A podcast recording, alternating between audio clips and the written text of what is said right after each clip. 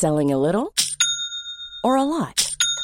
Shopify helps you do your thing however you cha-ching. Shopify is the global commerce platform that helps you sell at every stage of your business. From the launch your online shop stage to the first real life store stage, all the way to the did we just hit a million orders stage. Shopify is there to help you grow. Shopify helps you turn browsers into buyers with the internet's best converting checkout. 36% better on average compared to other leading commerce platforms because businesses that grow grow with Shopify. Get a $1 per month trial period at shopify.com/work. shopify.com/work.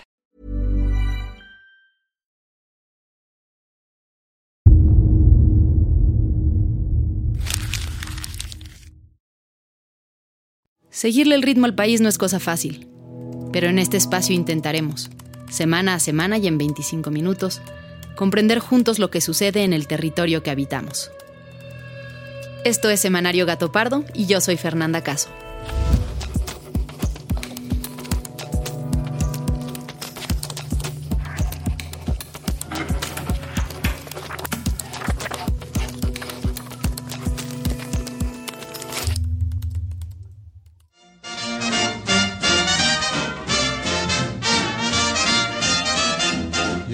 Watch out. You better not cry. You better not pout. I'm telling you why. Why? Santa Claus is coming to town. Ya se acerca la Navidad y con ella el cierre de año, las reuniones familiares y un tiempo de descanso después de este intenso 2021. Tras meses de encierro, muchas personas de todo el mundo están volviendo a viajar para despejarse o reencontrarse con familiares y amigos a quienes llevaban mucho tiempo sin ver. Y para un país como México, que depende tanto del turismo, estas fechas son cruciales. Justo de eso, de cómo va el turismo en México en medio de estos tiempos difíciles y lo que se espera para las vacaciones que inician, vamos a hablar en este episodio. Pero antes de entrar de lleno al tema, vamos a nuestra junta editorial del martes pasado, donde definimos las noticias que abordaríamos en este espacio. Para mí el tema de los migrantes fue Está cabrón. sí, súper fuerte y doloroso, ¿no?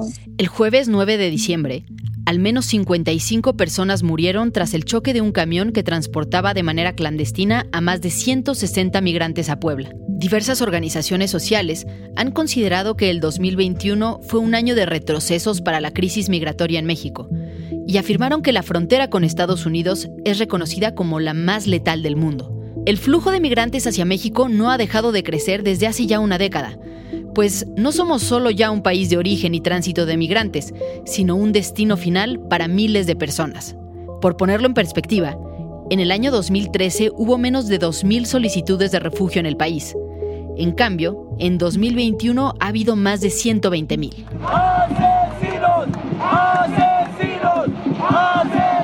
El siguiente tema que abordamos fue una investigación sobre la contaminación del agua y fue Majo, la más ambientalista del equipo, quien sugirió el tema. Data Crítica y Quinto Elemento Lab hicieron una... Dice, dio a conocer que el suministro de agua en varias regiones de México contiene niveles de arsénico superiores al límite establecido por la OMS. Data Crítica y Quinto Elemento Lab analizaron una base de datos de Conagua que reveló que la extracción sin control de agua provoca una alta liberación de arsénico y fluoruro que afecta a millones de mexicanos. El hecho de que nadie le esté midiendo a la industria cuánta agua realmente está sacando, pues lo que produce es, es estos riesgos invisibles pero muy letales para la población a la larga, ¿no? De acuerdo con los datos contenidos en esta base, la detección de arsénico en pozos que suministran agua para uso doméstico en el país creció entre 2012 y 2018 de 17 a 24 entidades de la República, sin que las autoridades hayan alertado a la población sobre esto. Se han detectado altas concentraciones de arsénico en pozos de Jalisco, Baja California Sur, Sonora, Zacatecas, Coahuila, Hidalgo, San Luis Potosí y Guanajuato. Igual que el arsénico, el fluoruro puede provocar efectos nocivos en la salud, tales como deformidades en los huesos o calcificación de tendones y de ligamentos.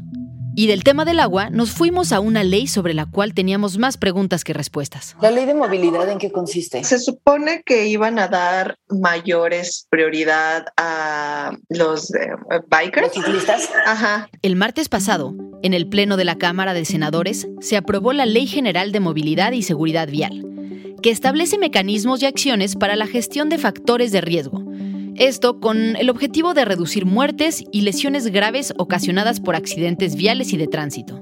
Esta nueva ley fue avalada en lo general con 104 votos a favor y dos abstenciones. Y así, fue enviada a la Cámara de Diputados para su trámite legislativo. En esta nueva norma se da prioridad al desplazamiento de la ciudadanía, especialmente a quienes pertenezcan a grupos vulnerables, como es el caso de peatones, ciclistas y vehículos no motorizados. Además, se va a dar prioridad a la movilidad no motorizada y vehículos no contaminantes. Con la misma tarjeta, con un solo registro, tienes acceso a todos los estacionamientos de la ciudad. Finalmente, esta ley va a obligar a todas las entidades federativas y municipios a realizar pruebas de alcoholímetro de manera permanente. Y ahora sí, vamos al tema principal de esta semana.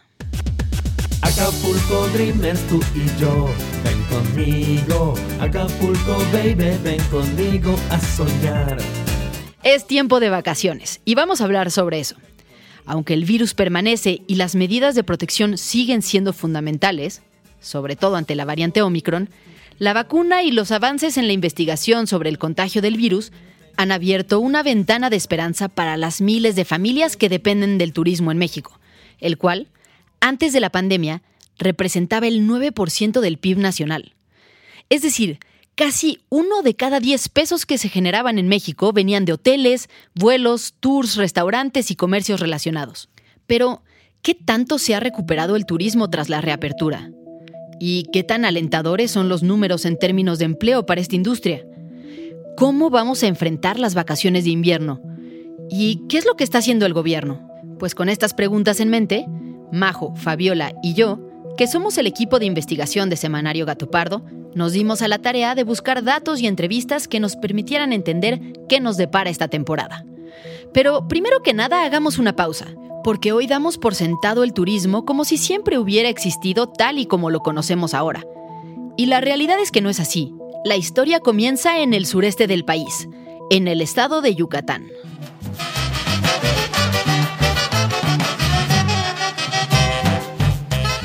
El año era 1921, cuando un grupo de 19 hombres y una mujer, en su mayoría comerciantes, se reunieron en Yucatán para constituir la primera empresa turística de la que se tiene registro en México.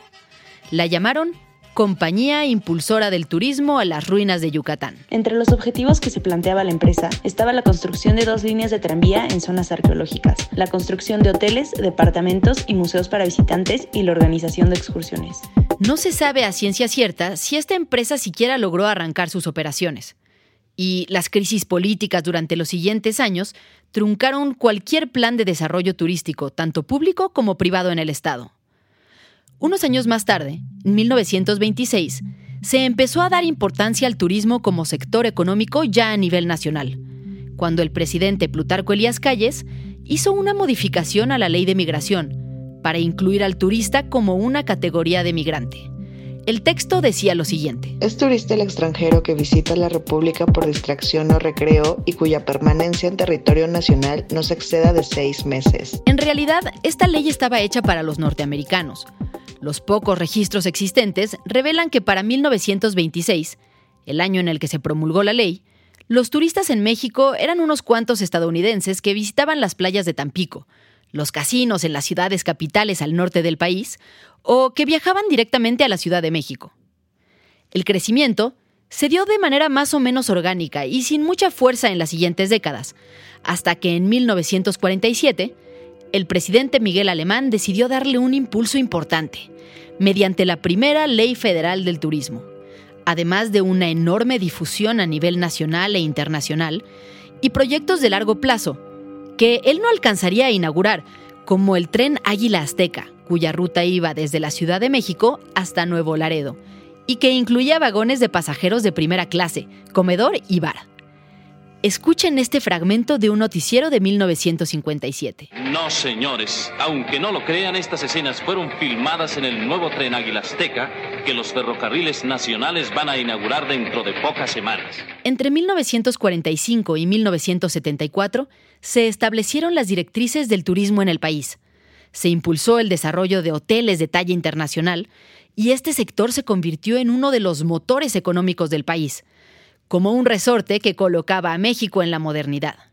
Pero en 1974, el presidente Echeverría decidió que era tiempo de que el gobierno asumiera un papel todavía más protagónico. En 1974 se creó Fonatur, a través del cual se establecieron las bases para las inversiones en una serie de destinos elegidos por el gobierno. Entre los lugares que el gobierno decidió desarrollar están Ixtapa, Cancún y Los Cabos. Ese mismo año se publicó el decreto mediante el cual Baja California y Quintana Roo dejarían de ser territorios y se elevarían a la categoría de estados de la República.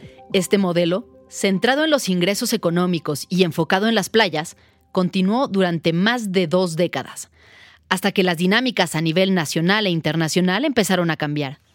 Fue a inicios de los años 90 que las presiones por la valoración del medio ambiente, la cultura y el desarrollo social llevaron a modificar los planes turísticos para promover visitas a pueblos mágicos, el ecoturismo y además buscar que la llegada de visitantes fuera una fuente de desarrollo para los pobladores de cada región pesar del gran impacto ambiental que el turismo había dejado en varias zonas del país y de que la violencia había afectado severamente varios destinos, llegamos finalmente al 2020, con un sector turístico que generaba una enorme riqueza, hasta que la pandemia pegó.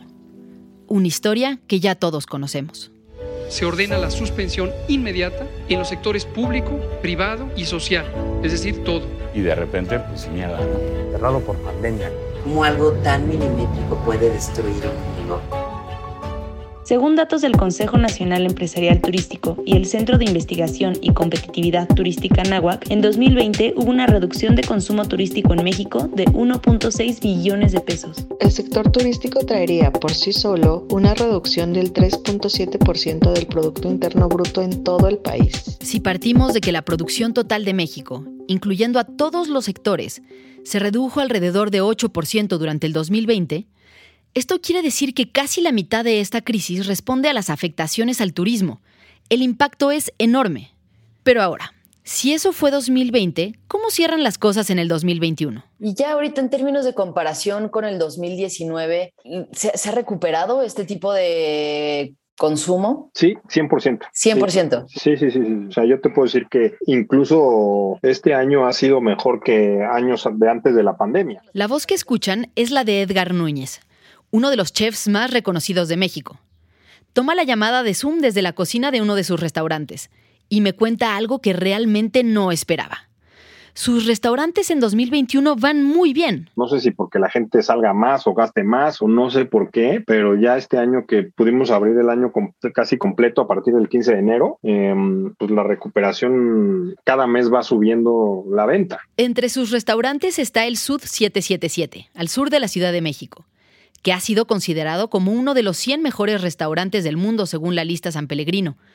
En 2016 abrió Comedor Jacinta en el corazón de Polanco, y tiene tres conceptos de food trucks además de un restaurante en Cancún. Los restaurantes del chef Edgar Núñez son parada obligada para los viajeros culinarios que en México cada vez son más. Tal vez poco picante para este gringo, pero vamos, vamos, vamos. Ahora, ¿eso que cuenta Edgar es solo su experiencia personal o se trata de un fenómeno generalizado? ¿Realmente los restaurantes van mejor? Y más allá de los restaurantes, ¿el sector turístico se está recuperando?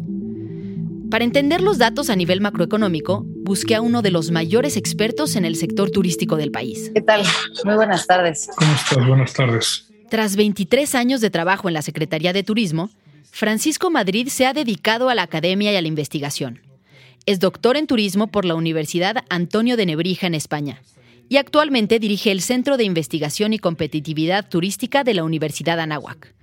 Le pregunto sobre la recuperación en el sector tras los meses de encierro. 2021 empezó muy mal. En realidad, los primeros tres meses todavía teníamos los efectos de la pandemia, pero a partir de, digamos, mayo, junio, la situación empezó a mejorar y mejorar en algunos casos mucho. Hoy lo que tenemos es una condición diferenciada por segmentos de mercado y por tipos de producto y destino. Me explico. En el caso de los mercados, el mercado de Estados Unidos de placer, básicamente que va a playas, está incluso mejor que en 2019. Es algo difícil de entender. Según me dice Francisco, aunque el turismo en términos generales está empezando a recuperar, Los resultados varían cuando se desglosan los datos. Ahora, estos viajes que se recuperan son los que tienen que ver con placer, los que no se recuperan son los que tienen que ver con negocios. Y de aquí me ligo a los destinos, los que van peor, pues son los que tienen más componente de negocios, las grandes ciudades, por ejemplo, las ciudades intermedias, y los que van mejor son los destinos de playa.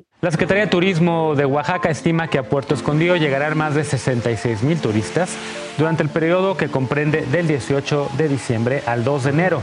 Ahora, ¿cómo es que si la economía va tan mal, de pronto un sector que pudiera considerarse de lujo, como son los viajes de placer, está despegando de esta manera en México? Francisco me da cuatro razones. Primero, por supuesto, el muy importante avance en la vacunación en Estados Unidos, digamos eh, a partir de marzo, abril y durante el verano. Segundo, el esfuerzo de los destinos y de las empresas que se pusieron las pilas y que han cumplido con los protocolos sanitarios. Ya vacúnate, no seas terco, no es un chip, o te da miedo la infección. Según me dice Francisco, las primeras dos razones tienen que ver con que los estadounidenses se sienten más tranquilos de viajar, por las vacunas y por las condiciones sanitarias. Pero la tercera razón es increíble, y es que en realidad no hay muchos lugares más a donde puedan ir. Tercero, no todo es mérito nuestro, no muchos otros destinos tienen una completa apertura y por tanto los norteamericanos pues, no tienen tantos lugares a donde viajar. No están yendo a Europa o apenas están yendo a Europa. Eh, y poco más, no están yendo a Asia definitivamente. Y finalmente hay que reconocer que no por razón de una medida de política pública para el turismo, pero sí una decisión gubernamental beneficio al turismo y es la de no haber puesto eh, requisitos sanitarios para ingresar al país. Aquí entra cualquiera sin vacuna, sin, sin nada. Y finalmente, hay una razón adicional que aplica para los turistas de Estados Unidos, pero también para un segmento de los nacionales. La economía se contrajo pero las personas ahorraron mucho porque dejaron de consumir en muchas cosas. Entonces, una vez que pudieron volver a viajar, tenían ganas y tenían dinero y eso nos está beneficiando. ¿no? Es decir, en términos de turismo, las cosas en México van mucho mejor que en otros países. Según datos de la Organización Mundial de Turismo, las caídas en el sector a nivel mundial en 2021 oscilarán entre 70 y 75% si se comparan con 2019. En el caso de México, las caídas en ingresos en el turismo este año serán de tan solo 20%. Pero más allá de esta decisión de no poner restricciones de viaje, ¿qué medidas ha tomado el gobierno frente al turismo? Le pregunto a Francisco su opinión al respecto. ¿Cuál es su valoración de la respuesta del gobierno? ¿En qué país? En México. Es lamentablemente muy limitada. En general el turismo no es una actividad que esté en la agenda del gobierno. Hay muchos elementos que así lo demuestran y en consecuencia pues no ha habido realmente apoyos a esta industria. ¿no? Para 2021, el gobierno federal asignó un incremento del 641% en turismo en comparación con este 2020. Sin embargo, de ese dinero, solo apenas el 6% estaría destinado al sector de manera directa, pues el 94% restante, 36 mil millones de pesos, serían invertidos en el tren Maya. El presupuesto proyectado para turismo en 2021 supone en términos generales un recorte del 10% en comparación con lo aprobado para este 2020, a pesar de los enormes estragos que la pandemia generó. Sin embargo, Francisco hace una acotación. En el orden local probablemente ha habido más apoyos para las empresas, sin duda. Menciona como el mayor ejemplo Los Cabos, y me asegura que a nivel local los gobiernos han hecho mucho más por impulsar este segmento. Así que decidimos hablar con quien está dirigiendo los esfuerzos del turismo en un estado del país. Pero no cualquier estado, sino aquel donde se creó la primera empresa de turismo en México y que justo antes de la pandemia estaba registrando cifras récord en turismo, Yucatán.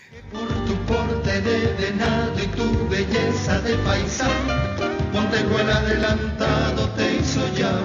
Yucatán. En 2019, más de 3.2 millones de visitantes. Así es. Y bueno, eso es algo que Yucatán nunca había registrado. Entonces, en todos los indicadores, no solamente en llegada de visitantes, sino también en llegada de inversiones, en conectividad marítima, aérea, terrestre y lo más importante, en derrama económica. Michelle Friedman es secretaria de Turismo de Yucatán, uno de los estados donde el turismo no solo depende del sol y la playa, sino también del turismo cultural y ecológico, segmentos que ha costado más trabajo reactivar pero que además, hasta hace unos años, recibía cientos de miles de visitantes que asistían cada año a convenciones laborales y que hoy son prácticamente inexistentes. La pandemia no, nos cayó de, de, golpe porque estábamos listos para llevar a cabo el Tianguis Turístico en 2020, en marzo, eh, que como bien sabes es el evento más importante de turismo de nuestro país, uno de los más importantes del continente incluso, y que se iba a celebrar aquí en, en marzo de 2020, ya 10 días de llevarse a cabo, ya con todo completamente listo y con unas cifras también históricas para llevar a cabo esa edición del Tianguis, tuvimos que posponerlo. Este es un fragmento de un noticiero prepandemia cuando todavía no teníamos idea de lo que se nos venía. Fíjense que en 2020 Mérida, Yucatán, será sede del famoso tianguis turístico. El tianguis turístico tal vez sea desconocido para la mayoría de los ciudadanos de a pie, pero tiene una enorme relevancia en términos de inversiones, pues es el evento anual más grande del país en esta industria, donde los hoteleros de todo el mundo, agencias de viaje, aerolíneas, autobuses, cadenas de restaurantes, empresas de tours y gobiernos estatales se dan cita para hablar de negocios, conocer nuevas oportunidades y cerrar tratos con proveedores o clientes. El Estado anfitrión, que se rota cada año, suele hacer grandes inversiones, pues sabe que dar una buena imagen frente a los asistentes traerá rendimientos a largo plazo. Y a partir de ahí, pues fue un golpe de realidad muy duro, porque pasamos de organizar un evento de esas magnitudes a cancelar ese evento, a posponerlo y a encerrarnos, ¿no? a vaciar los hoteles, a sacar a los turistas de los hoteles. Yucatán fue uno de los destinos que más estricto fue en cuanto a los protocolos sanitarios. Para revivir el turismo, Yucatán decidió implementar un plan de cuatro fases. Primero, asegurar las medidas sanitarias. Segundo, asegurar la supervivencia de la industria. Entonces implementamos, por ejemplo, muchos apoyos para el sector turístico, créditos, exención de impuestos, reparto, por ejemplo, de despensas a guías de turismo. Lo que nunca sucedió a nivel nacional. Exenciones de impuestos, créditos y apoyos en especie, los estados tuvieron que ingeniárselas para ofrecerlo, con enormes limitaciones y presupuestos muy reducidos. La tercera fase fue la reactivación y dentro de ella la organización, finalmente, del tianguis turístico que tuvo que posponerse para 2021.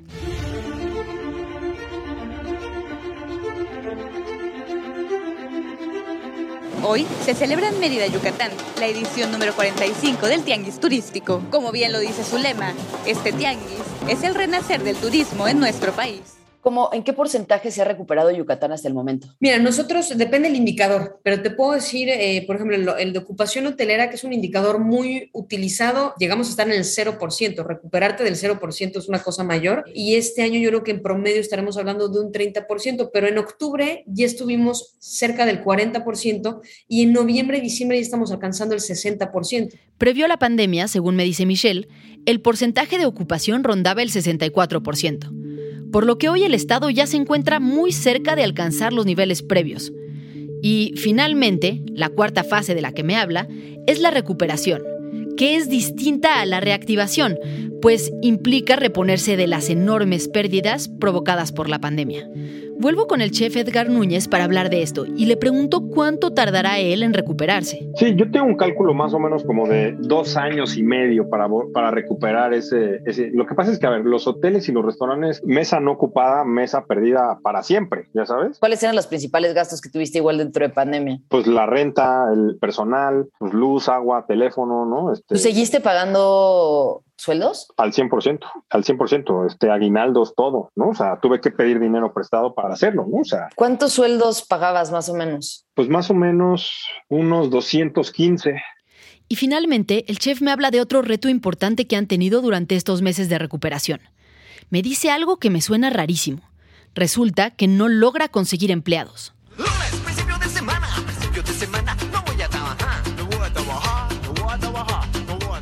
Fíjate que yo creo que es algo mundial, porque yo con todos mis amigos de restaurantes de todos lados en el mundo, todo el mundo busca personal.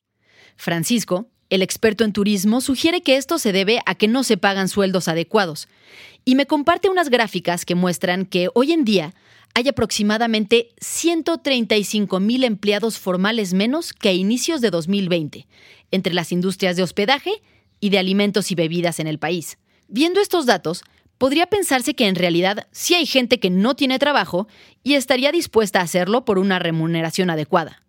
Pero el chef Edgar duda que esto sea la explicación, y me hace notar que en restaurantes como los suyos, en zonas exclusivas y con muchos turistas, un mesero que habla inglés puede llegar a ganar 40 mil pesos mensuales entre sueldo y propinas.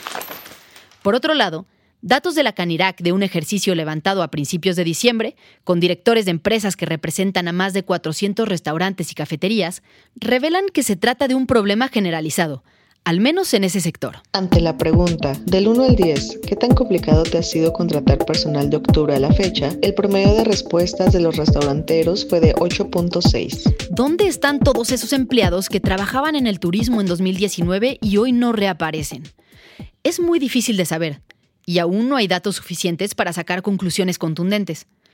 Podría tratarse, como dice Francisco, de un desajuste de expectativas salariales, o de que estas personas hayan recurrido al autoempleo durante la pandemia, que no quieran volver por temor a contagiarse, o simplemente que sigan atendiendo a sus hijos, que no han vuelto a clases de manera completamente presencial.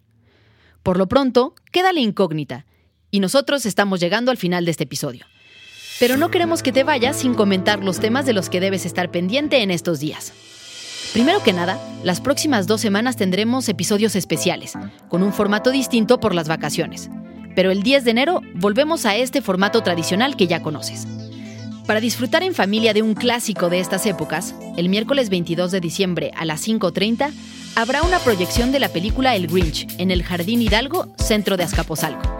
Y este sábado 25 de diciembre concluye el periodo de recolección de firmas para juntar las 2.7 millones que se necesitan para que se lleve a cabo la consulta de revocación de mandato. Así que estemos atentos de los resultados. Muchas gracias por habernos escuchado y gracias también a quienes hicieron posible este episodio. Alejandra González Romo, Guillermo Sánchez y Sandra Barba en la selección de temas y elaboración del guion. A Joaquín León en el diseño creativo, María José Vázquez y Fabiola Vázquez como asistentes de investigación y Pablo Todd de Mano Santa por la producción sonora. Nos encontramos aquí mismo, la próxima semana, en Semanario Gato Pardo. Para la sección histórica de este episodio, se utilizaron documentos de la Secretaría de Turismo y un documento académico titulado La historia del turismo en México, primeros destinos, primeros turistas, de Elda Moreno Acevedo y Fernando Enseñat Soberanis.